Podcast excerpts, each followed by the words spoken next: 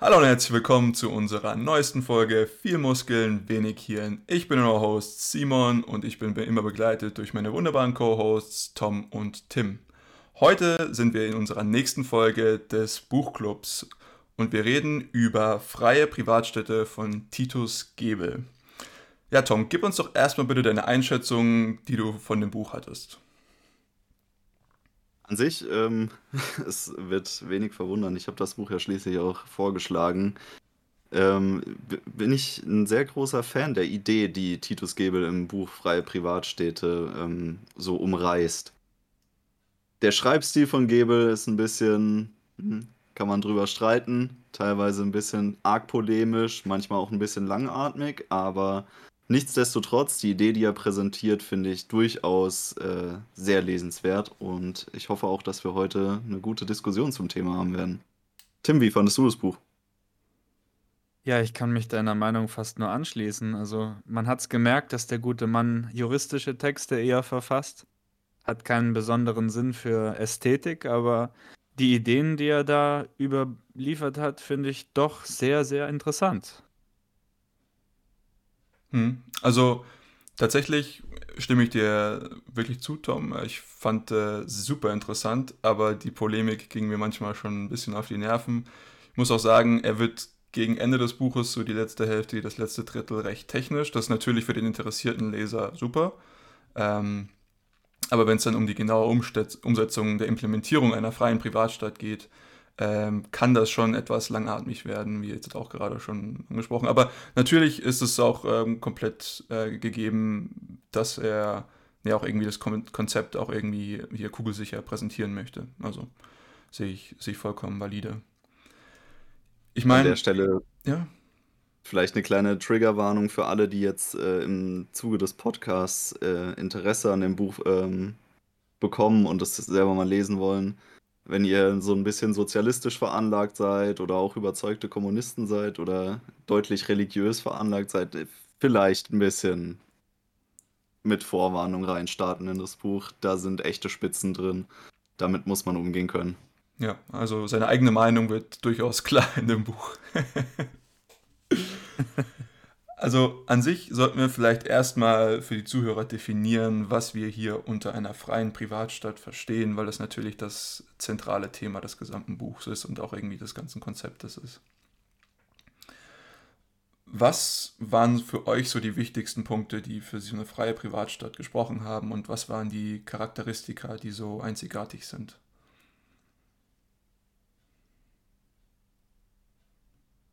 Ich meine, wenn wir mal auf die Definition, die er sozusagen gibt, äh, eingehen, dann, dann gibt es hier, äh, sage ich jetzt mal, drei, drei Sachen, die er herausstellt, richtig? Es ist die, die Sicherung von, äh, von also das, die Sicherung von Sicherheit, von Freiheit und von Leben. Das sind so die drei Grundpfeiler, die er als, sage ich mal, als das sieht, was gegeben sein muss in so einer freien Privatstadt. Und da kann man schon gleich philosophisch werden. Ähm, aber ich glaube, um, bei Sicherheit geht es natürlich viel um innere und äußere Sicherheit, also sozusagen, dass die freie Privatstadt als, als, als Einheit erstmal sicher von zum Beispiel äußerer Einnahme oder sowas ähm, ähm, ist. Innere Sicherheit natürlich, dass man den inneren Frieden hat und sowas. Ähm, die Sicherheit von Leben, das steigt da irgendwie mit ein. Und dann hat man noch, und ich glaube, das ist für Gebel einer der wichtigsten Punkte, ähm, die Sicherheit von Eigentum. Und er verwendet einen nicht vernachlässigbaren Teil des Buches darauf, ähm, die Wichtigkeit von, von sicherem Eigentum oder der, ähm, der Existenz von Eigentumsrechten. Ja, also das ist so einer der Sachen, die für ihn extrem wichtig sind und die ich auch als wirklich unterschreiben würde, als okay, ohne Eigentumsrechte funktioniert nicht so viel bei uns in unserer Gesellschaft. Und das finde ich auch sehr interessant. Ähm, das ist so ein bisschen der, der Grundgedanke einer freien Privatstadt. Aber da spielen noch ganz viele andere Sachen für mich rein. Grundsätzlich ist einer der wichtigsten Gedanken, die, die bei Gebel sich herauskristallisieren, wenn es um freie Privatstädte geht, die, der Marktcharakter, den freie Privatstädte aufweisen. Und das ist, dass freie Privatstädte als Dienstleister agieren und somit untereinander in, in sehr, sehr starke Konkurrenz treten. Man könnte jetzt sagen, ähm, Vielleicht tun das Staaten heute schon teilweise, dass sie untereinander konkurrieren, weil es gibt erfolgreiche Staaten, die ziehen gewisse Einwanderungsströme an. Es gibt weniger erfolgreiche Staaten, da wandert die Bevölkerung logischerweise ab. Allerdings ist die, die Konkurrenz um Einwohner, um sozusagen zahlende Kundschaft bei Staaten doch deutlich weniger ausgeprägt, als man das jetzt beim äh, Konzept der freien Privatstädte erwarten würde, wenn das Konzept denn ausgeprägt existieren würde.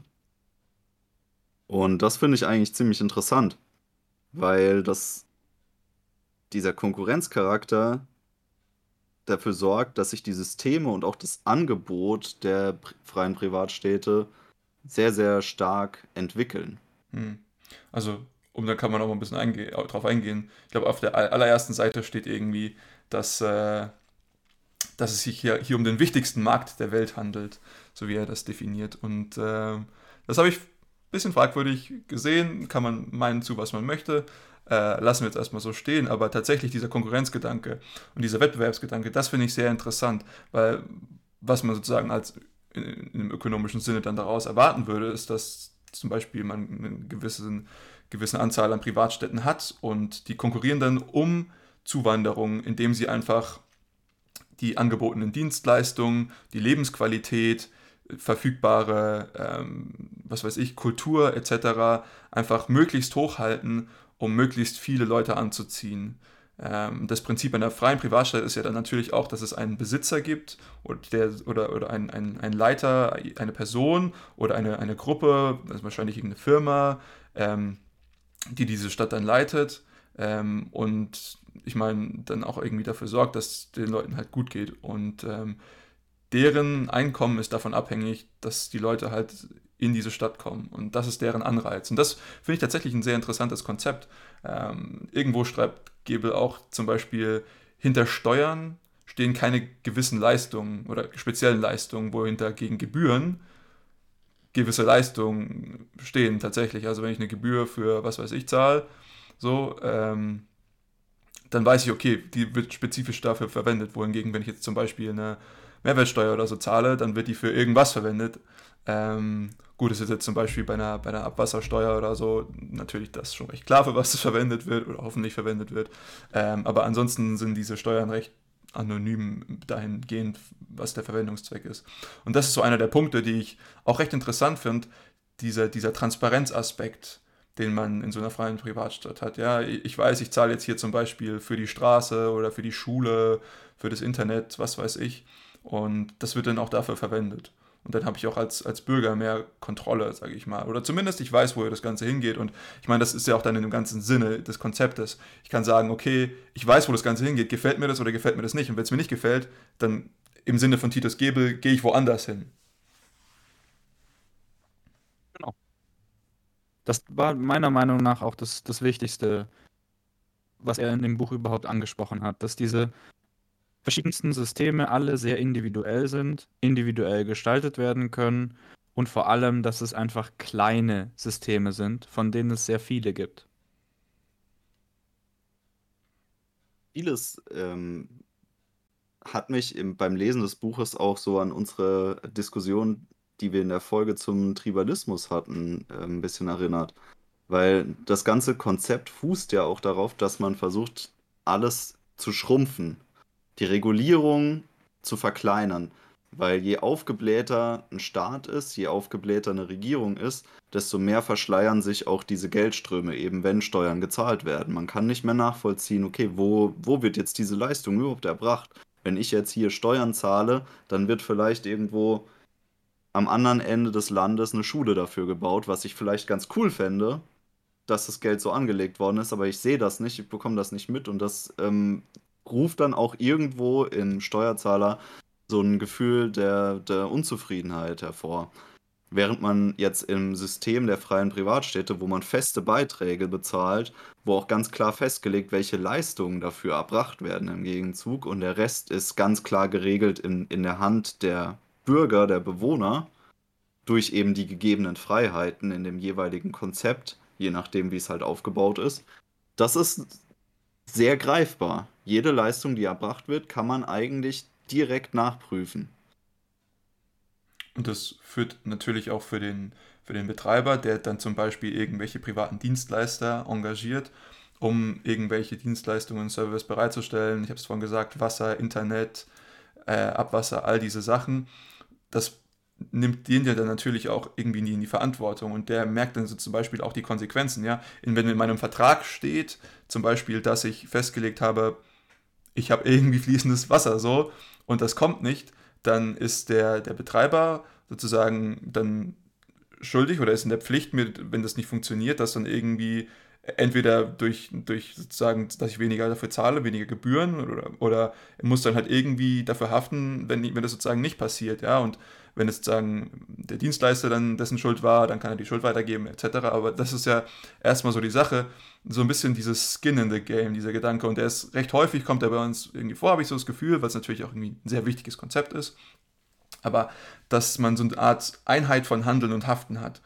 Und ich glaube, wenn man wirklich weiß, wofür gewisse Sachen äh, aufgewendet werden, dann ist es für den Bürger auch deutlich nachvollziehbarer. Und er weiß auch, also wenn's, wenn irgendwas nicht funktioniert, ja, und wie häufig funktioniert heutzutage irgendwas nicht, ähm, dann weiß er auch genau, ich, ich kann das sozusagen, ich kann das zum, zur Not einklagen, ja. Was ein großer Kritikpunkt ist, den er, also ein Strohmann-Kritikpunkt, den er immer mal wieder aufbaut in seiner Argumentation, ist die Fragilität der freien Privatstädte im Vergleich zu größeren Systemen. Weil je kleiner so ein System ist, desto heftiger sind natürlich auch gewisse Auslenkungen. Sollte es mal zu finanziellen Einbrüchen kommen, sollten große Wegzüge passieren oder so. Was natürlich bedeutet, dass Systeme, die schlecht konzipiert sind, auch schneller scheitern. Das heißt, sie, es gibt relativ wenig Möglichkeiten, sie dann zu retten, außer von außen künstlich. Dass andere sagen, okay, wir helfen euch oder zum Beispiel der Gastgeberstaat, was ja auch immer wieder ein Konzept ist, was er eben ähm, beschreibt, dass freie Privatstädte ja erstmal nur in Gastgeberstaaten entstehen können, die das eben zulassen. So kann natürlich dann auch der entsprechende Gastgeberstaat dafür sorgen, dass eine freie Privatstadt nicht pleite geht, sollte sie Gefahr laufen, pleite zu gehen. Aber an sich sind sie erstmal relativ fragil, wenn es mal schief läuft. Das heißt aber auch, dass schlechte Ideen, die in Konzepten ähm, sich ausdrücken, relativ schnell aus dem Marktgeschehen ausscheiden würden und gute Ideen in stärkere Konkurrenz untereinander treten. Ja, also ich weiß ehrlich gesagt nicht, ob das äh, Bug oder Feature ist. Also für mich ist das eher ein Feature. Ne? Das ist halt einfach der Evolutionsprozess einer Gesellschaft. Ich meine, das ist ja das Interessante, was, was wir mit unserer Zivilisation hinbekommen haben. An sich haben wir es geschafft, den Evolutionsdruck vom Individuum, ja, draußen in der freien Natur, in der Wildbahn, ähm, diesen Evolutionsdruck haben wir von dem Individuum auf eine gesellschaftliche Ebene hochgesetzt. So. Und das kann jetzt natürlich gut sein, aber das ist ein Problem, wenn wir diesen, diesen Evolutionsdruck auf die allerhöchste Ebene setzen, nämlich der gesamten Gesellschaft, der gesamten Menschheit. Weil wenn wir dann irgendwelche Konzepte durchsetzen und versuchen und die fehlschlagen, ja, dann war es das mit unserem Genpool so ein bisschen. Und deswegen finde ich das gerade interessant, dass man sagt, okay, man hat verschiedene, das sind ja wie ex kleine Experimente und das ist immer sehr interessant, weil zum Beispiel ökonomische Studien, sagt man immer, ja, Experimente kann man nicht wirklich machen, weil das Ganze irgendwie so ein bisschen unethisch ist. Ja? Ich kann jetzt halt irgendwie jemand nicht sagen, okay, pff, du darfst jetzt zur Schule gehen und du darfst nicht zur Schule gehen und dann gucken wir, was irgendwie in 20 Jahren der Unterschied zwischen euch beiden ist und dann wissen wir, was die Einwirkung von, von schulischer Bildung ist. Ähm, aber hier hat man natürlich auch irgendwie, natürlich Selbstselektion etc. und ganz viele andere Probleme, aber man hat irgendwie Experimente, die dann auch tatsächlich aussagekräftig sein können darüber, welche, welche Konzepte und welche Ideen funktionieren welche nicht. Und das ist dieser Markt, von dem er spricht, der wichtigste Markt. Das ist, darum geht es für ihn, glaube ich wirklich um Konzepte zu prüfen, äh, Konzepte zu prüfen. Und das Interessante, was er ja auch irgendwie anspricht, ist, an sich muss es nicht immer um diese ultra libertären Städte gehen, von denen er natürlich so ein bisschen träumt, ja. Er sagt ja auch zum Beispiel, an sich könnte ja so eine äh, freie Stadt, dann keine Privatstadt mehr, ähm, ja auch komplett kommunistisch, sozialistisch oder marxistisch geführt sein. Das finde ich ja auch gerade das Interessante, weil die Stadt an sich kann ja bestimmen, wie sie sich regiert und wie sie auch ineinander handelt. Und natürlich geht er dann recht schnippisch darauf ein und sagt, naja gut, so ein System würde recht schnell aus diesem Markt ausselektiert werden. Aber das finde ich ja das, das Schöne daran und das kommt auch so ein bisschen auf sein, sein schon so ein bisschen Kritik von Demokratie zu, zu, zurück, dass an sich die Einwohner so einer Stadt bestimmen können, wie sie letztendlich ihre, ihr Zusammenleben gestalten möchten.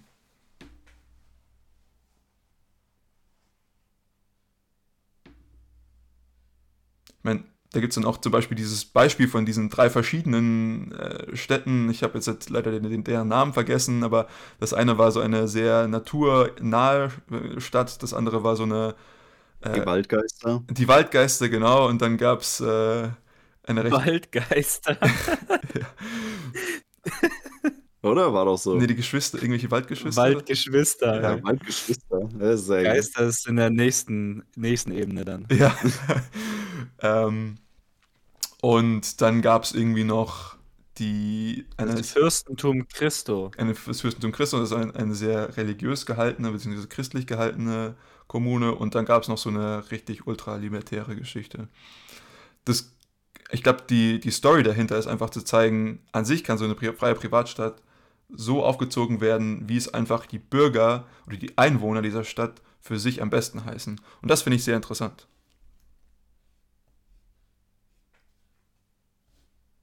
die Beispiele, die er genannt hat im Laufe des Buches für ähnliche Konzepte, die schon existieren, fand ich ein, ein bisschen ungeschickt. Also er hat zum Beispiel auf Monaco und Singapur und auf Dubai und so weiter äh, verwiesen und das sind alles Geschäftsmodelle, die funktionieren, aber man darf auch nicht vergessen, die funktionieren halt deshalb, weil sich diese kleinen Staaten darauf fokussiert haben, die reichen Leute aus dem Umland anzuziehen. Was ja jetzt grundsätzlich aber äh, nicht verkehrt ist. Ich meine, klar, er geht jetzt hier auch irgendwo auf sehr wirtschaftlich relevante Sonderzonen ein, die, die dann natürlich auch äh, darauf bedacht sind, ein gewisses Klientel anzuziehen. Aber das ist ja auch das Konzept der freien Privatstädte, dass sich eben homogene Gruppen zusammenfinden können auf freiwilliger Basis. Und dann ist es halt auch so, ich meine, er hat das dann auch in, in vielen hypothetischen Beispielen ausgeführt, dann ist es eben so, dass sich sehr, sehr viele ähm, Gruppen zusammenfinden können und ihr Konzept unter Beweis stellen können. Und das ist grundsätzlich in der heutigen Zeit erstmal so, dass das vor allem irgendwo sehr wirtschaftlich geprägt ist, wenn, wenn das Konzept denn irgendwo entsteht. Hm. Man hätte jetzt auch irgendwie darauf eingehen können, okay, es gibt auch so Kommunen oder äh, irgendwie so autonome Gesellschaften. Das wird tatsächlich meiner Meinung nach sogar, wenn, wenn man sowas weltweit etabliert, schnell ein größerer Markt werden als die wirtschaftlich interpretierten Städte. Also ja. ich glaube, dass diese, diese, dieses Konzept wie bei den Waldgeschwistern sehr schnell sehr, sehr viel Zulauf auf der Welt finden würde. Mehr als Monaco oder Dubai. Aber das ist doch super. Ja, ist es auch. Aber ich meine, ich als Betreiber einer solchen Stadt, also heutzutage, ist, finde ich ja vollkommen nachvollziehbar, dass ich sage, ich möchte jetzt erstmal wohlhabende Individuen anziehen. So. Ist ja auch vollkommen in Ordnung, weil ich weiß, die sind zahlungskräftig. Und ich als Betreiber habe ja wirtschaftliche Interessen auch. Und, aber es gibt ja zum Beispiel vielleicht auch Betreiber, die sagen, ich habe spirituelle Interessen. Und das ist ja genau dieser Anreiz oder, oder der Ethos dieser, dieser freien Stadt, ist, dass, wie, wie Tom das schon gesagt hat, dass du ähm, Individuen hast, die sich zusammenschließen aufgrund von homogenen Präferenzen. So. Genau. Und man braucht halt erstmal ein paar Abenteuerlustige, die sowas ausprobieren.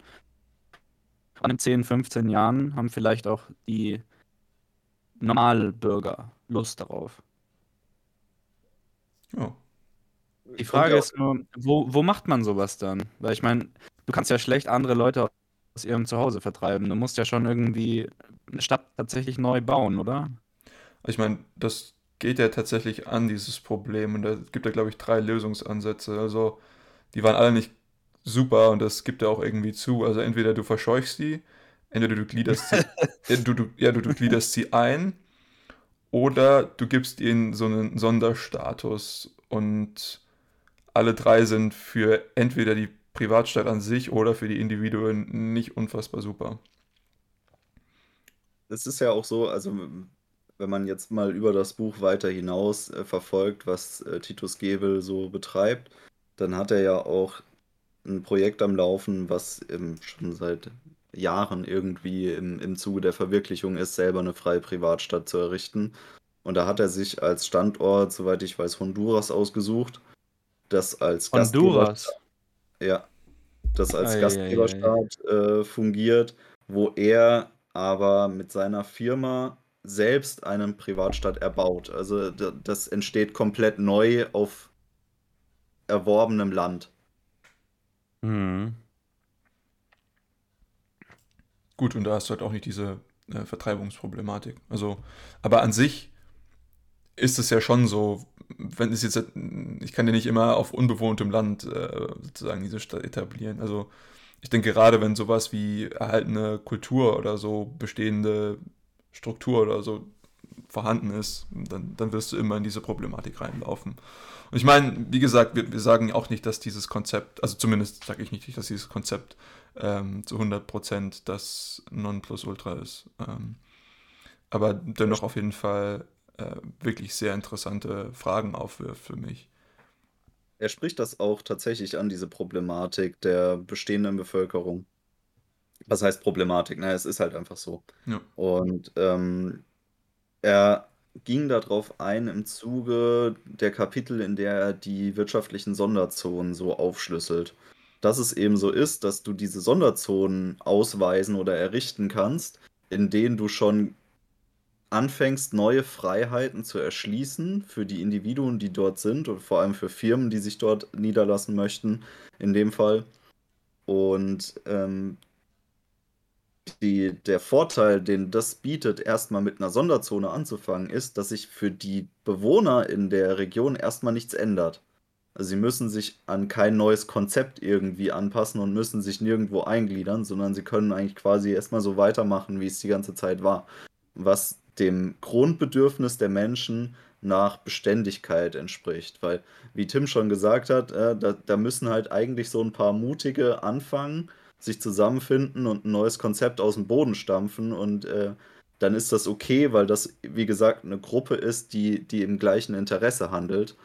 Aber man kann sehr schlecht Leuten das einfach so aufsetzen, sondern es muss, es muss immer auf Freiwilligkeit aller Teilnehmer beruhen. Ansonsten ist das Konzept sehr stark dem Untergang geweiht. Genau, also ich meine, gerade weil die Prämisse einer solchen, eines solchen Unterfangens ist, ja auch die, die Freiheit eines jeden zu maximieren gegebenen goldenen Regel, sozusagen, maximiere meine Freiheit, in dem, also so weit, bis ich die Freiheit anderer nicht äh, einschränke. So, und das ist, äh, dann natürlich gleich von Anfang an verletzt, wenn ich dann irgendjemanden da vertreiben müsste oder sonst was mit ihm machen müsste. Ja, das, das sehe ich auf jeden Fall. Ähm, ich würde tatsächlich gerne auf, auf zwei Punkte kommen, die so ein bisschen, wo ich mir die Frage gestellt habe. Also ich muss sagen, er hat fast alle Fragen geklärt, die ich hatte. Nicht immer zufriedenstellend, ähm, aber er ist auf sehr, sehr viel eingegangen. Er sagt immer, die Leute würden mit ihren Füßen wählen. Sie würden sozusagen den, den Wettbewerb komplett ausnutzen. Ich sehe hier allerdings ein Problem. Und zwar angenommen, ich habe Freunde, Familie an irgendeinem Ort und Titus Gebel würde sagen, dann ziehen die einfach um und so. Aber ich glaube, das würde nicht der Fall sein. Ähm, ich habe vielleicht eine Bindung an das, an das Land, an meine, an, an meine Kultur. Ja, es ist zwar irgendwann noch, noch eine Stadt, aber die ist natürlich irgendwie eingebunden in, schon noch irgendwie um die Umgebung. Und das ist so einer der Punkte, wo ich nicht weiß, ob das so hundertprozentig funktioniert, dass du, dass du die Leute hast, die dann einfach sagen, okay, ja, zum Beispiel mein, der Betreiber der Stadt, der, da hat irgendwie der, der, der Anbieter gewechselt und der ist auf einmal nicht mehr so gut. Und ja, man würde jetzt dazu denken, das ist wie, als wenn ich jetzt meinen Gasanbieter oder meinen Internetanbieter wechsle. Ähm, aber das Problem ist, ich kann nicht einfach umziehen. Das ist ja mit erheblichen Kosten auf, sage ich mal, meine Emotionalen emotionalen Kosten, genau. Und da bin ich mir halt nicht sicher, ob dieser Markt so gut funktioniert, wie er das immer anspricht. Ich weiß nicht, ob ihr euch diese Frage auch gestellt habt. Die habe ich mir tatsächlich sehr viel gestellt. Ja, dieses Argument wird halt sehr häufig gebracht. Deswegen jedes Mal, wenn dieses Argument so, die Leute wählen mit ihren Füßen, gebracht wurde, weiß ich nicht, kam diese Frage mir immer wieder in den Kopf. Ja, es ist einfach auch nicht so, dass man, man, man, sagt dann immer, ja, und jeder hat ein Nutzenkalkül, also in der VWL, in den Theorien mit dem, man, man wählt mit den Füßen, jeder hat sein Nutzenkalkül und wenn das dann irgendwo anders besser erfüllt ist, dann geht man da erstmal hin. Aber was die Leute, die solche Theorien aufstellen, halt nicht wissen, ist, dass die Person, die Person, die irgendwo wohnt, die weiß ja gar nicht, ob es irgendwo anders so viel besser ist. Das weiß die Person ja gar nicht. Weil das weiß man ja erst, wenn man da ist, wie es dann wirklich ist. Und das Sozialfeld zu wechseln, das ist schon richtig, richtig nervig und richtig auch unangenehm. Das mag und schon wenn man noch sein. eine Familie hat, die irgendwie in eine Gemeinschaft eingegliedert ist, kannst du es gleich vergessen. Ich glaube, nervig und unangenehm sind hier starke Euphemismen. Also, äh, ich, das, das gleicht ja an, an den Flüchtlingssituationen, wo man alles hinter sich lassen musste, ja, oder, also, oder eine Vertreibungssituation. Fast schon. Ja. Also die Wahrheit liegt aber irgendwo in der Mitte. Also es ist nicht so wie in einer Flüchtlingssituation, weil da muss man seine komplette Kultur, sein Land, seine Heimat hinter sich lassen, um irgendwo anders nach einem besseren Leben zu suchen. Allerdings ist es schon so, dass man sehr stark eine Regionalität hinter sich lässt und dann auch sich äh, gewisse Freiheiten nimmt, zum Beispiel, dass man seinen Freundeskreis regelmäßig sieht oder nah an seiner Familie lebt. Das ist klar, das sind die Kosten, die man immer irgendwie mittragen muss. Allerdings, jedes Mal, wenn dieses Thema aufkam, hatte ich so diesen typischen Studenten vor Augen, der seinen Bachelor zum Beispiel in der einen Stadt macht, aber dann merkt, okay, aber für den Master sind ganz andere Städte, Universitätsstädte für mich äh, attraktiv und dann dafür nochmal umzieht und dann später im Arbeitsleben wieder nach der attraktivsten Lösung sucht und dann wieder umzieht. Und diese Person, die wechselt auch im Zuge ihrer Entwicklung oft den Standort und geht dabei bewusst diese Kosten ein dass man Freundeskreise hinter sich lässt, dass man getrennt von der Familie ist. Die allerwenigsten Menschen, die so einen Werdegang beschreiten, bleiben nah an ihrer Heimatstadt, sondern alle erleben diesen Wegzug von Familie und Freunden. Und auch denen sind diese Kosten sehr bewusst.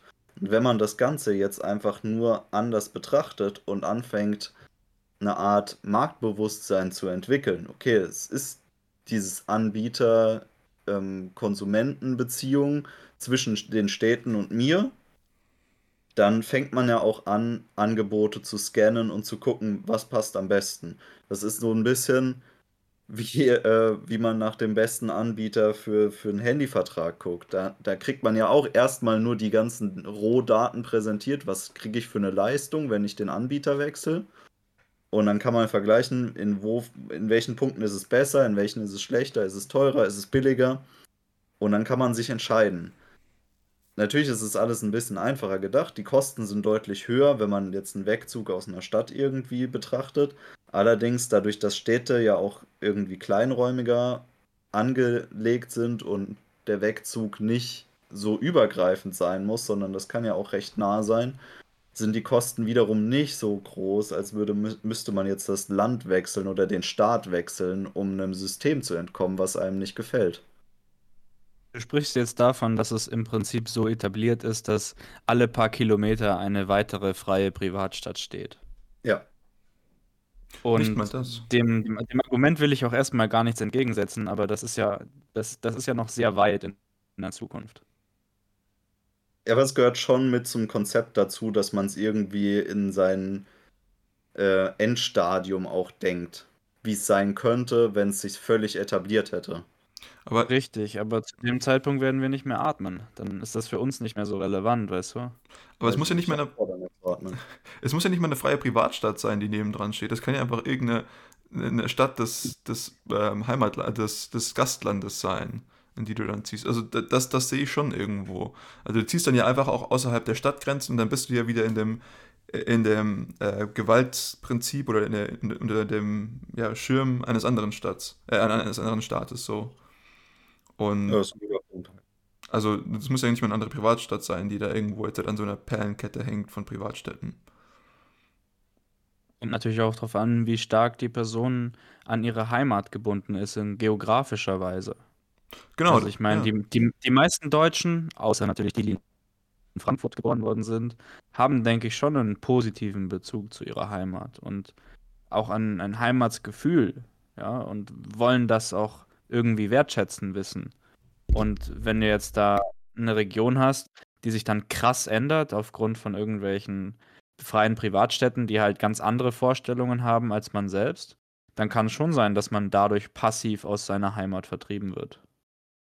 Aber das, dasselbe Risiko hast du, wenn du dich einfach nur im Staatsgebiet befindest, weil es kann ja auch der nächste Politiker Vorstellungen von dem Stadtbild haben und diese umsetzen, die völlig zuwider den deinigen laufen.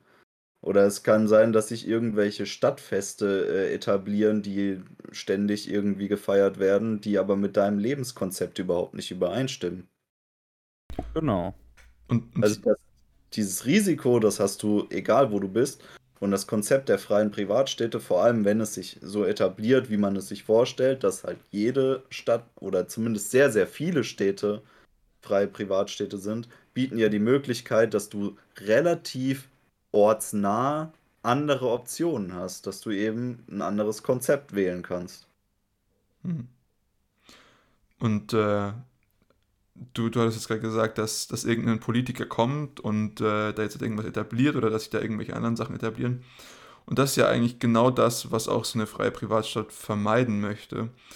Gibbels, also was ich so häufig rauslese, dass eine der wichtigsten Sachen ist die Planungssicherheit. Und das hast du dadurch, dass du keine universelle Verfassung hast, zum Beispiel, wie sie ein jeder Staat oder sehr viele Staaten haben, sondern dass man so eine Art persönliche Verfassung hat. Also das würden wir heutzutage als, sage ich mal, Dienstleister, Dienstleistungsvertrag ansehen, ja, in dem sozusagen meine Pflichten als äh, Bürger und die Pflichten der, des Stadtbetreibers drinstehen. Und dieser Vertrag, der lässt sich nicht einseitig ändern.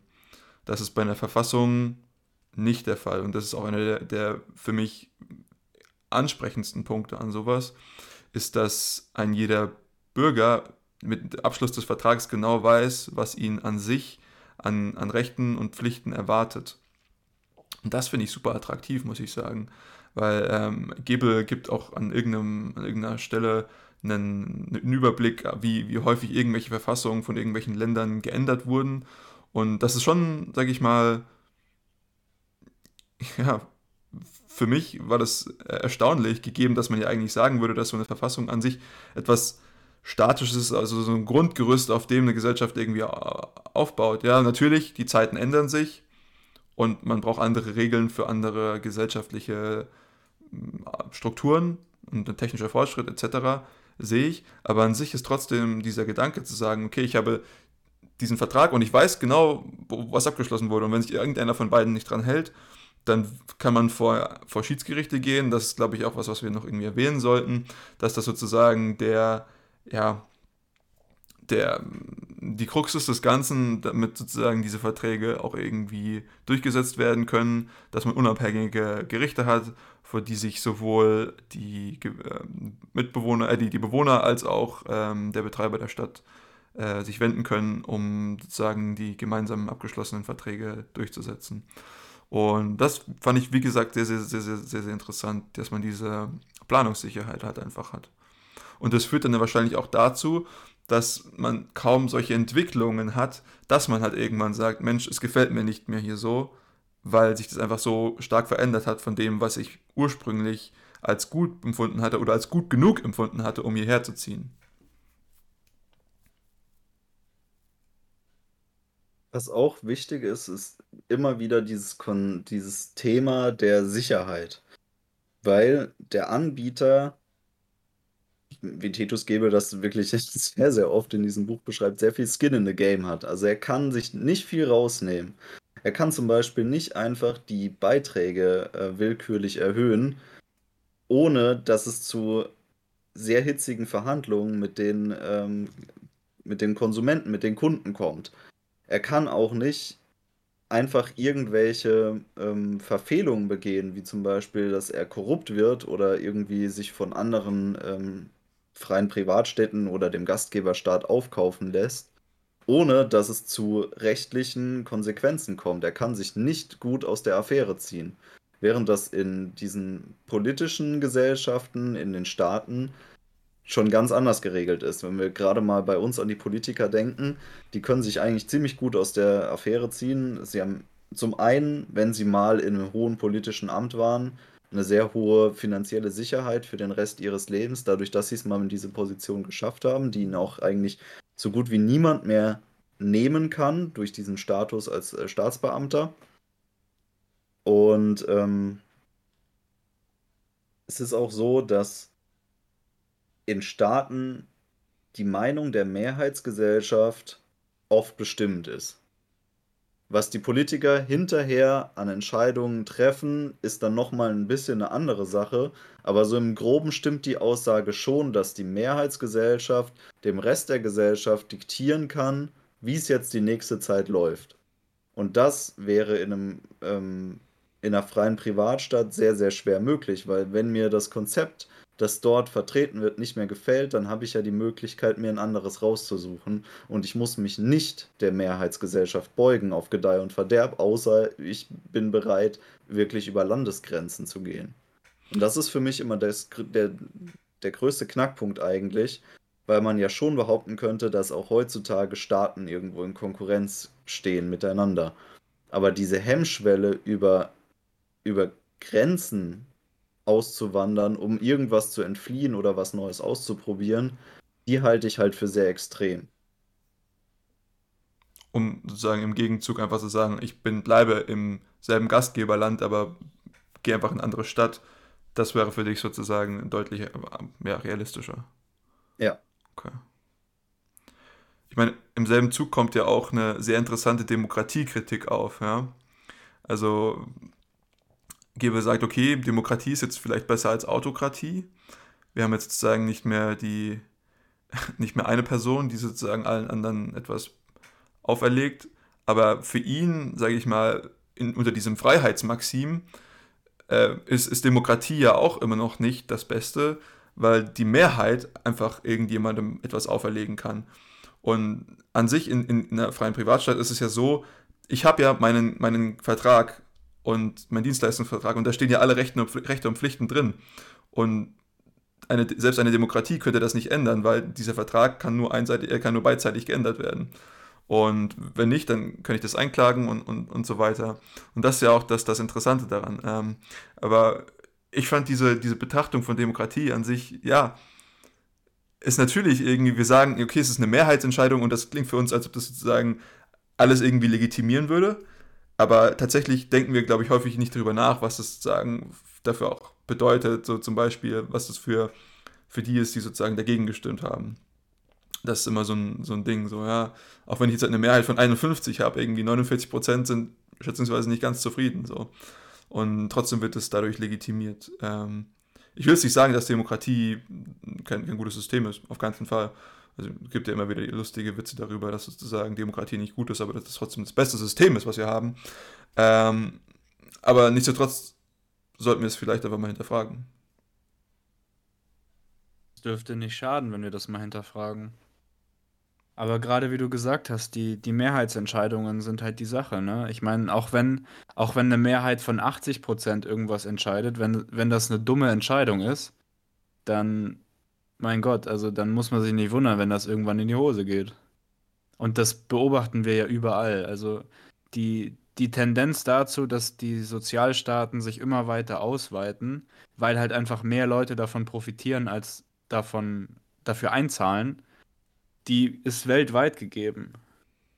Und das ist halt eine Sache, die langfristig die Stabilität von so einem Land gefährdet. Und das hat Tom vorhin schon mal angesprochen, dass wir sehr viele Experimente machen können mit kleinen Privatstädten. Da bist du auch schon drauf eingegangen. Und ich finde, der wesentlich, wesentlich wichtigste Punkt an der Sache ist, dass man auch mal die Möglichkeit zu scheitern hat. Weil die Möglichkeit zu scheitern, die gibt es in unserer Welt nicht mehr. Wenn Dinge groß sind und äh, Länderebene sind oder das Finanzsystem, die sind so groß, die Dinge, und irgendwann, die können nicht mehr scheitern, die dürfen nicht mehr scheitern. Und dann entstehen surreale Situationen, in denen man Entscheidungen trifft, die wirklich eigentlich schwachsinnig sind, aber die letzten Endes trotzdem die Leute, die sie treffen, in irgendeiner Weise gut stellen werden, weil sie wissen, dass sie nicht scheitern können. Weil die Gesellschaft das nicht zulassen kann, weil der Schaden dann zu groß wäre. Und wenn so eine freie Privatstadt mit ein paar tausend Einwohnern, die irgendwo zwei, drei Quadratkilometer Land beansprucht, pleite geht, dann wäre das kein Drama für Zentraleuropa. Aber wenn Deutschland pleite geht, dann wäre das ein richtiges Drama für Zentraleuropa. Vielleicht für ganz Europa und wahrscheinlich auch für den größten Teil der Welt. Mhm. Ja, also es ist wie halt dieser Skin in the Game-Gedanke, ja. Also so ein bisschen Richtung Bailout oder Too Big to Fail. Also das sind gerade so drei Begriffe, die mir hier diesbezüglich in den Kopf gekommen sind, ja. Also gerade als jetzt den Finanzsektor erwähnt hattest. Und das ist ja auch an, an sich eine interessante, interessante Idee, ja. Also wenn, gerade wenn ein Politiker irgendwas, irgendwas durchsetzt und das massiv in die Hose geht und da zum Beispiel auch Leute gesagt haben, dass das wahrscheinlich so passieren würde, in den seltensten Fällen muss er sich groß zur Rechenschaft dafür ziehen. Wohingegen in so einem System, wie vorhin schon von mir angesprochen, der Dienstleister dafür haften würde. Beziehungsweise so große Entscheidungen gar nicht mehr getätigt werden können, weil das einzige einzelne Herrschaftsgebiet gar nicht groß und wichtig genug ist, als dass es globale Konsequenzen hätte. Und da, das ist auch meine persönliche ja, Einstellung zu dem Thema, aber auch das, was ich in dem Buch am besten fand, dass man einfach die, die Macht der Politik sehr stark begrenzen kann, dadurch, dass man eben einfach geografisch eingegrenzt ist. Und zwar auf sehr, sehr kleinem Maßstab. Ich fand es auch immer schön, äh, das war ja immer so ein, so ein spitzer Seitenhieb, den er im Buch immer wieder gemacht hat, weil viele Menschen immer sagen, ja, der, ja, der Kommunismus, der funktioniert ja, aber der wurde ja noch nie richtig umgesetzt. Und wenn man jetzt die Möglichkeit hat, einfach eine freie Privatstadt zu gründen oder halt dann in dem Sinne eine kommunistische Stadt zu gründen, dann ist es diese Herausforderung, ja, dann, dann zeig uns doch. Dann zeig uns doch, wie dein, deine Idee davon funktioniert. Du kannst ja deine ganzen Leute aussuchen, die da mitmachen und macht euer Ding und der Beste setzt sich am Ende durch. Und wenn es gut ist, dann, dann ist doch, hat jeder gewonnen im Endeffekt. Richtig. Ja.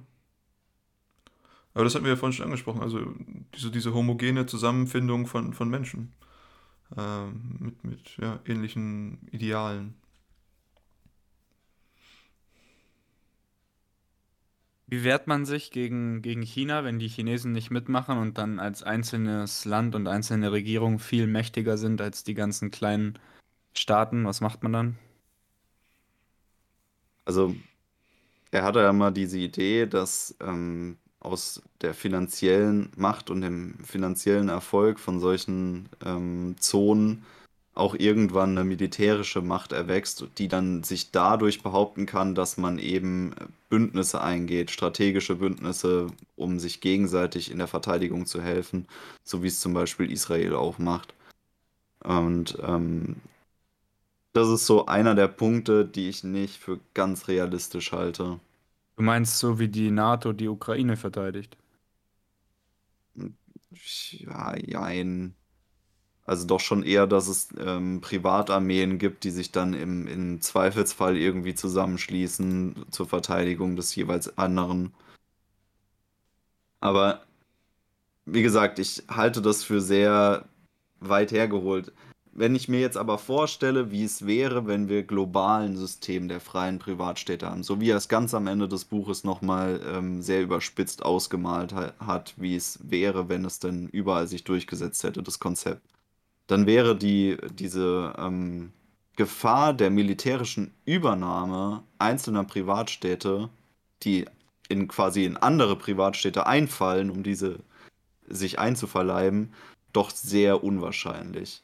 Aber solange wir eben in einer Welt leben, in der noch große Staaten existieren, wird man immer wieder Gefahr laufen, dass die sich überlegen, dass das die Konkurrenz zu groß ist oder dass ihr ihre Einfluss oder ihre Macht zu sehr beschnitten ist und die dann halt dagegen vorgehen wollen würden. Ja, naja, das ist natürlich ein großes Problem, aber wie, wie, wie Tim schon gesagt hat, also du kannst nicht den, den Endstatus sozusagen jetzt annehmen, wo du noch ganz am Anfang der, des Übergangs stehst. So. Also, Wenn die Sache halt auch hunderte von Jahren dauern wird. Richtig, richtig. Ich meine, das ist genauso wie Frieden auf Erden, ja. Irgendwann werden wir Frieden auf Erden haben. Wir werden Frieden auf Erden haben ab dem Tag, ab dem wir realistischen Krieg im Weltraum führen können. Da haben wir Frieden auf der Erde. Ja, man muss es nur outsourcen, irgend, gegen irgendwelche Marsianer oder sowas Krieg führen. Dann, dann verbünden wir uns alle hier sofort. Ja. Aber wann kommt es halt, ne? Das, ich glaube nicht, dass das für uns noch relevant sein wird. Mhm. Dass wir irgendwie auf Alpha Centauri dann Genozid begehen können. ja. Das, das, Ideal wäre eigentlich, dass sich erst so eine Art Globalstaat ausbildet, der sich dann selber zerschlägt, um so extrem kleinräumige Systeme nur noch übrig zu lassen. Weil sobald also dann müssen wir erst den gesamten Globus unterwerfen. Genau, ja. Mit einer brutalen, drakonischen Gewaltherrschaft und dann kommt die, die kommt der Sinneswandel. Hm. Ja, das klingt nach einer bescheidenen Übergangszeit, wenn ich ehrlich bin.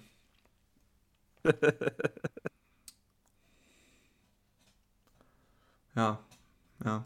Also ich meine, das geht aber auch so ein bisschen, ich, ich fand, er hatte ein super Zitat, ich weiß jetzt leider nicht mehr, von wem es ist, aber ähm, es lautete ungefähr so, wer all seine Schwerter zu Pflugscharen schmiedet, pflügt die Erde derer, die ihre Schwerter behalten haben.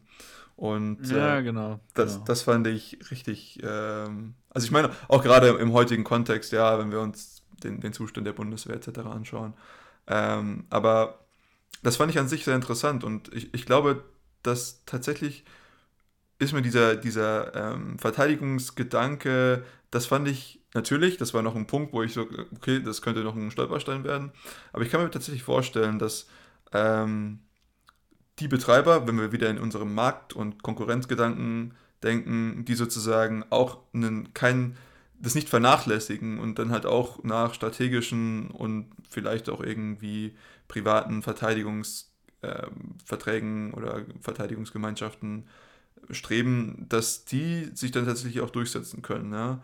Also dass die dann zum Beispiel sagen, okay Mensch, wir sind so reich, wir können uns das leisten, uns entweder eine Privatarmee, wenn man das so nennen kann, äh, uns zu holen, oder dass wir irgendwie unter den Schirm eine, zum Beispiel unseres äh, Gastlandes oder so treten und denen dafür halt einfach irgendwas zahlen. So. Das finde ich wiederum, sieht man ja bei Taiwan im Moment, dass das trotzdem noch ganz gut funktioniert. Also, die sind militärisch so gut aufgestellt, dass das die Chinesen sehr, sehr viel kosten wird, wenn sie die Insel einnehmen wollen. Richtig. Und wenn man jetzt, wenn man sich jetzt vorstellt, dass man nicht nur einen, einen Taiwan hat, das man unterwerfen muss, damit es funktioniert, sondern vielleicht in, innerhalb Europas dann 100 verschiedene Privatstädte, die alle ähnlich stark militarisiert sind, dann wird das schon auch eine Mammutaufgabe. Mhm. Vor allem, weil man ja mit jedem besiegten Stadtstaat auch nur ein paar Quadratkilometer Land einnimmt. Ja, das stimmt, ja. Richtig, und ich meine, an sich ist ja auch die Frage, wieso du sowas einnehmen wollen würdest. So, und äh, einer der wichtigsten ist ja natürlich irgendwie die Ressourcen oder das, für was die Stadt so großartig ist zu haben. Aber natürlich, wieso die Stadt so großartig geworden ist, ist schätzungsweise, weil sie halt eben so frei ist und weil sie die, die Gesetze und Regeln implementiert hat, die sie implementiert hat ähm, oder auch nicht implementiert hat. Ähm, und wenn ich die sozusagen unterwerfe, dann ja, wird sie recht schnell verfallen und dann war das Ganze vielleicht ein sehr, sehr teures Unterfangen. Viele Leute kämpfen aber auch einfach nur, damit sie nach Valhalla kommen. Ja, oder halt für irgendwelche anderen idealistischen oder sonstigen Ansichten, die sie durchsetzen wollen in ihrem Leben. Also niemand kann jemanden davon abbringen, wenn er auf einen heiligen Krieg gezogen ist. So, das äh, machen die dann halt einfach. Das sehen wir zurzeit in Mali ganz gut. Care to elaborate? Naja, so wie Tom gerade gesagt hat, dass man die, man kann die Leute nicht so richtig davon abbringen, wenn sie, wenn sie einen, einen heiligen Krieg führen im Namen Gottes. Hm. Dann, dann ähm, ja, dann, dann fahren sie halt mit dem Motorrad durch die Wüste und erschießen irgendwelche Pilger. Solange bis sie halt erschossen werden. Und dann sind sie im Himmel. Ja. Das wird es auch immer geben. Da, damit muss man auch klarkommen. Deswegen wird es auch so sein, dass, dass sich kein, also kaum ein Konzept entwickeln wird, was auf äh, diese Verteidigung, äh, Verteidigungskapazitäten oder den Verteidigungsaspekt äh, irgendwie verzichten wird. Also es wird wohl kaum jemand so blauäugig sein und das nicht mit ähm, berücksichtigen. Vor allem Geht weil, nur, wenn du so abgeschieden bist, geografisch. Wenn du, wenn du geografisch wirklich so abgeschieden bist, dass keiner einfach hinkommen kann, dann kann man das vielleicht machen. Ja, oder du Irgendwo bist völlig Himalaya oder so. Ich meine, das kann ja auch sein, dass du wirklich völlig unattraktiv bist, um eingenommen zu werden. Also wenn du jetzt irgendwie was, was willst du bei den Waldgeschwistern holen, weißt du, die haben nichts. Mhm. Naja, die Leute. Ja, die, aber die sitzen halt da in ihren Holzhütten rum, weißt du, und also, was willst du da einmarschieren? Das ist doch nichts. Da musst du halt als, als Bewohner auch diese Mentalität haben, dass wenn man dir eine schmiert, dass du dann die andere Backe auch noch hinhältst, ne? Ja, aber so schätze ich die auch ein. Ja, ja. Bin ich ehrlich. Dann ist ja alles in Ordnung. So, so kamen die so ein bisschen rüber in dem Buch. Mhm. Ja. Auf jeden Fall mal. Ja, muss jeder selber wissen. Ein beliebtes Urlaubsdomizil wahrscheinlich. Das glaube ich auf jeden Fall, ja. Genau, äh, darauf würde ich eigentlich gerne nochmal eingehen, weil er hatte auch so ein bisschen angesprochen, wie, wie das wäre, wenn man in so einer Welt dann aufwächst, in der freie Privatstädte eben gängiges Konzept sind. Dass man durchaus da in verschiedenen Lebensphasen zu unterschiedlichen Konzepten kommen wird, was auch sehr viel Sinn macht, weil man ja kaum irgendwie in seinem Denken sehr statisch ist. Also es wird, es gibt ja sehr wenige Individuen, die sich irgendwie ihr ganzes Leben lang mit demselben Gedankentum oder demsel derselben Weltsicht identifizieren, die sie irgendwann mal erlangt haben. So denkt man in der Jugend vielleicht völlig anders, als man am Ende seines Lebens denkt. Und genau auf dieses Bedürfnis kann man im, damit gut eingehen.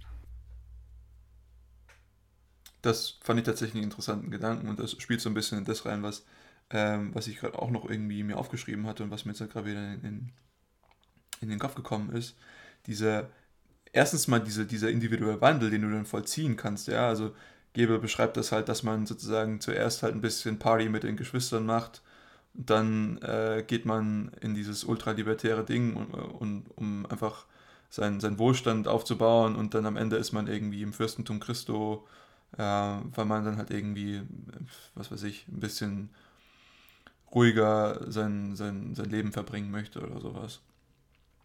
Aber an sich ist diese, sieht man ja schon einen, einen, einen Trend dazu, dass Menschen sich stärker differenzieren wollen. Oder das ist irgendwie so ein, so ein Grundbedürfnis, habe ich auch irgendwie so das Gefühl. Keiner möchte so sein wie, wie, wie andere. Das ich, ist so ein, so ein bisschen irgendwie jeder, es möchte irgendwie so, ich habe meinen eigenen Musikgeschmack oder so. Und nichtsdestotrotz beobachten wir heutzutage, dass irgendwie viele ich will jetzt halt wirklich keine, keine Cookie-Cutter hier jetzt anwenden, aber viele, sage ich mal, von diesen übergreifenden, supranationalen, müssen es halt keine Staatsorganisationen sein, aber was weiß ich, zum Beispiel World Economic Forum, so sagen, ja, wir brauchen vielleicht mehr Kollektivismus und wir sollten irgendwie angeglichener sein, damit das Ganze einfacher wird, was weiß ich, gerade jetzt mit dem Klimawandel oder sowas.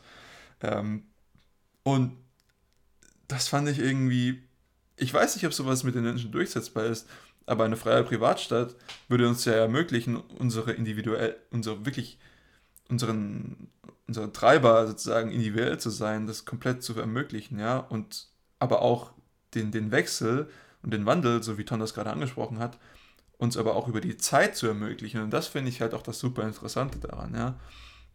Und das sind jetzt halt nicht nur die drei Dinge, von denen wir jetzt halt hier immer reden, da kann sich ja alles Mögliche herausbilden, ja. Vielleicht habe ich auch einfach meine, meine kommunistische, marxistische Phase und dann gehe ich halt einfach mal bei denen dahin. Und dann, ja, oder ich bin vielleicht irgendwie super an, okay, das Religionsbeispiel bringt es jetzt halt irgendwie nicht so sehr, weil Titus Gebel da eine recht starke Meinung zu hatte, aber an sich dürfte sich sowas ja auch herausbilden können und äh, ja, das finde ich sehr interessant. Ich habe eine wichtige Frage. Bitte. Wie würde denn die viel Muskeln, wenig Hirn Privatstadt aussehen? Uh, Das ist die, Ja. die wichtigste Frage des heutigen Abends. Oder besser gesagt, wie wird sie denn mal aussehen? Ja, ja. Ähm, Also ich wäre für eine Theokratie. Es ist, äh, äh, ich wäre für eine Liftokratie weiterhin. Jungs, wir haben doch schon etabliert, es gibt keine Politik in freien Privatstädten. Alles ist etabliert durch die individuelle Verfassung. Ja, aber da kann ja auch drin stehen, dass der, der am meisten hebt, immer den Ton angibt. Oder der, der am meisten hebt, der kriegt halt die Beiträge. Okay, interessant. Äh, dann brauchst du aber auch eine Bandscheibenvorfallklinik, ey. Ja. Kann man ja. Ich meine, da kannst du ja Gebühren für erheben. Da weißt du ja, für was deine Gebühren bezahlt werden. So. Ja. Da musst du erst was zahlen und dann musst du noch die Bandscheiben kaputt machen. Musst du ja nicht machen. Du, ah, du, du musst ja nicht, also du musst ja nicht Nee, derjenige das gibt eine allgemeine. Bandscheibenpflicht.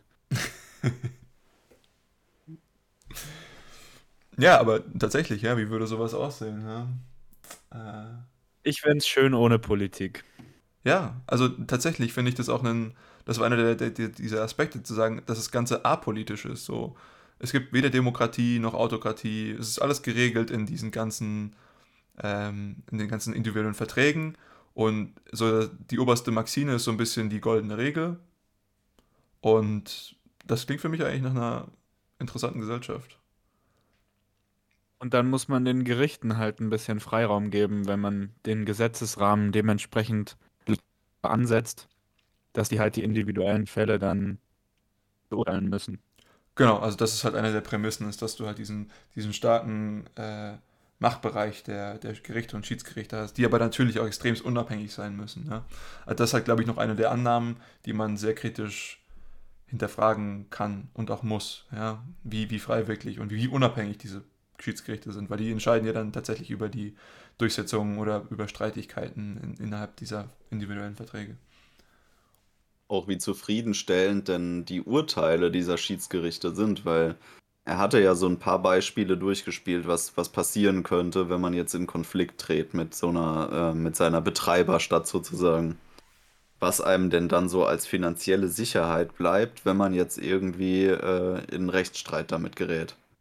Und meistens ähm, basiert sehr viel darauf, dass einem halt der Grundbesitz am Ende bleibt. Und das finde ich irgendwie so ein bisschen unattraktiv oft. Inwiefern ist das attraktiv? Weil ich dann immer noch in der Stadt bin? Also ich habe meinen mein Grundbesitz in der Stadt, mit der, in der ich unzufrieden bin, oder? Zum einen finde ich es eh, ja, also man, es gibt ja Gründe, warum man in Konflikt mit dieser Privatstadt getreten ist. Und dann, dann musst du diesen Grundbesitz ja auch irgendwie wieder jemandem andrehen. So. Aber du findest selber das System gar nicht gut.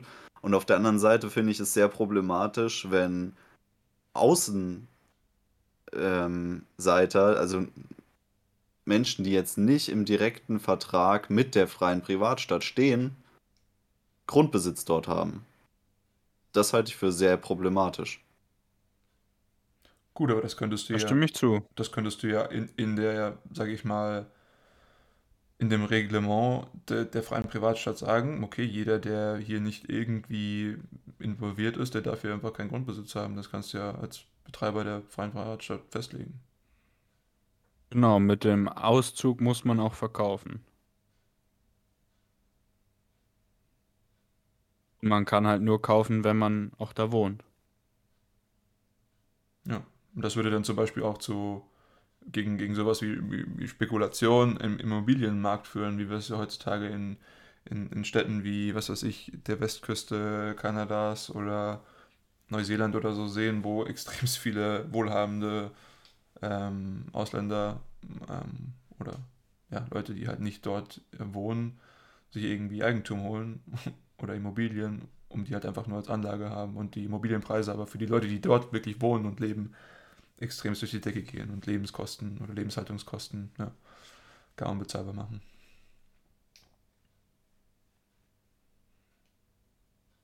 Ein großes Problem, worüber wir auch noch mal eine Folge machen können. Tatsächlich, ja. Wobei das vielleicht im Moment, vielleicht in, in naher Zukunft oder in mittler, mittlerferner Zukunft gar nicht mehr so ein großes Problem sein wird. Aber andere, anderer Gedanke. Ja, Jungs, was, was wollt ihr abschließend noch loswerden? Was liegt euch noch auf dem Herzen?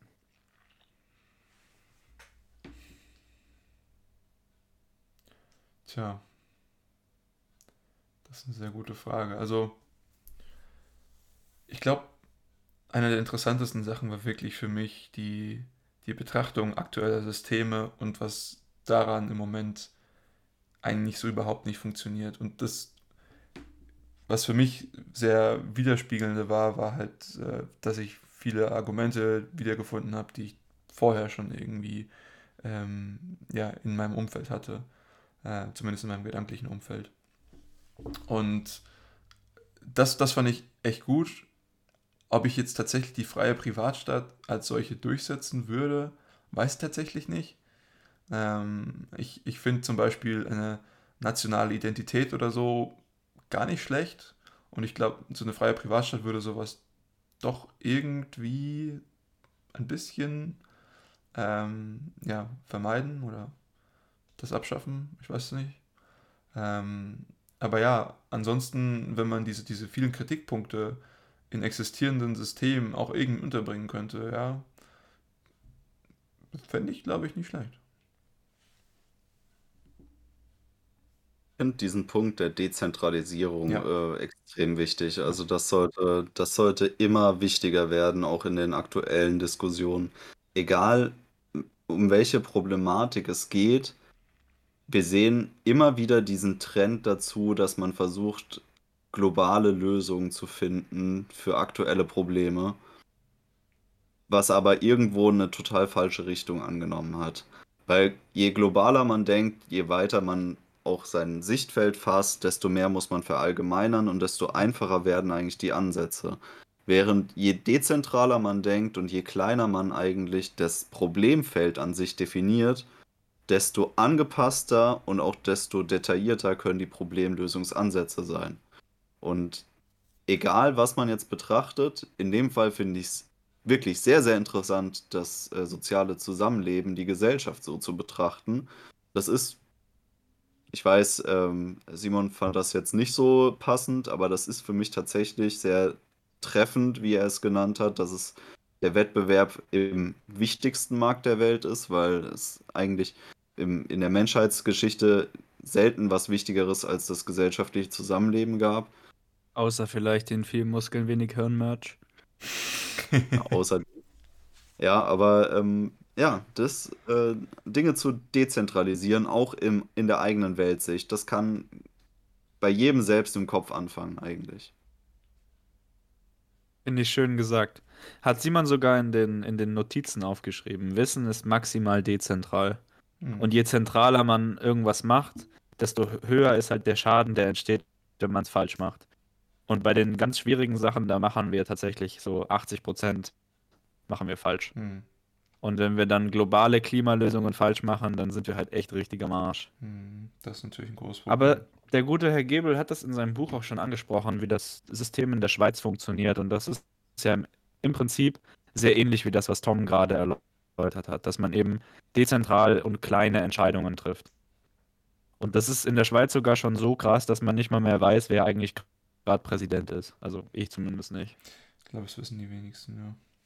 Nee, aber nochmal danke, Tom, dafür, dass du mir gerade nochmal so einen neuen Gedanken gebracht hast, weil an sich, und das sagt Gebel auch ganz am Anfang, existieren dort nur Märkte, wo niemand zu 100% mit seiner aktuellen Situation zufrieden ist und durch den Austausch mit anderen oder dem Handel mit anderen sich besser stellen kann. Und dahingehend ist sozusagen, wenn man das auf die maximale Ebene, die maximale Metaebene des gesellschaftlichen Zusammenlebens, weil ohne Gesellschaft existiert auch kein anderer Markt. Ja, ohne Zusammenleben, ich, ich kann nicht mit mir selbst handeln, das bringt mir nicht viel. Ähm, und dahingehend muss ich natürlich, und, und Titus auch Gebel auch zustimmen, äh, ist das der wichtigste Markt der Welt. Ja. Und für mich ergibt das jetzt natürlich deutlich mehr Sinn, was er jetzt da gesagt hat. Hm, weil wir es gerade noch mal kurz angerissen hatten und das ist tatsächlich auch ein sehr interessantes Thema, ähm, weil man natürlich auch irgendwie. Ja, viel Muskeln, wenig Hirnmerch. Unter anderem, ja. Ähm, aber Titus Gebel, man merkt, wenn man sich auskennt mit der Literatur, ist durchaus sehr überzeugt von, äh, sage ich mal, Repräsentanten der österreichischen Schule der Nationalökonomie oder Austrian Economics. Ja, also er redet häufig von Karl Menger, Ludwig von Mises, Hayek, äh, Frédéric Bastiat. Und weil du es gerade angesprochen hattest, die Geschichte bezüglich äh, Klimawandel, Klimakrise, wie man auch immer das nennen möchte. Und ich finde, da gibt es immer noch so ein paar Konzepte, die nicht ganz so klar für mich sind. Also ich hatte mich mal so ein bisschen damit beschäftigt, wie die Austrians an, also jetzt nicht die Österreicher, sondern Vertreter dieser, dieser Schule, ähm, dieser Gedankenschule an äh, die Umweltgeschichte rangehen würden. Und da ist sozusagen der Gedanke, der Kerngedanke, dass man, wenn man alles privatisiert hat, dass man dann zum Beispiel einklagen kann, wenn irgendjemand seine, sag ich mal, sein Eigentum verschmutzt, ja, sei das jetzt irgendwie durch, durch, durch Abgase oder durch irgendwie Chemikalien sonstiger Art, die auf mein Eigentum kommen oder mein Eigentum beschädigen. Und dass man das dann irgendwie ein Gericht durchsetzt. Und das vielleicht auch nochmal ein Punkt für, für diese Schiedsgerichte.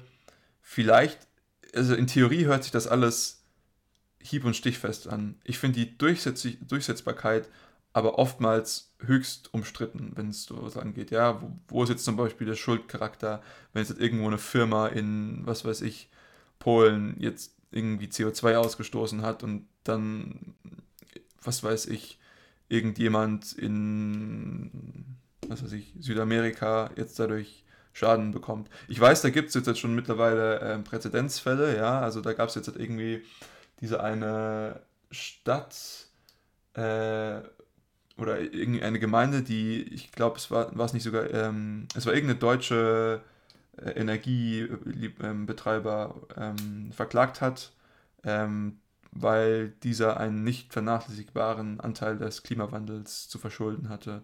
Und da gab es äh, irgendein Event, was sozusagen für die eine Folge der Klimakrise war. Und da haben sie jetzt als Schadensersatz äh, ähm, sozusagen eingeklagt. Und das wäre jetzt natürlich einer der ersten ja, Fälle, wo sowas durchgesetzt werden könnte. Aber das fand ich immer noch sehr interessant und für mich auch noch eine offene Frage, gerade was diese Schiedsgerichte angeht.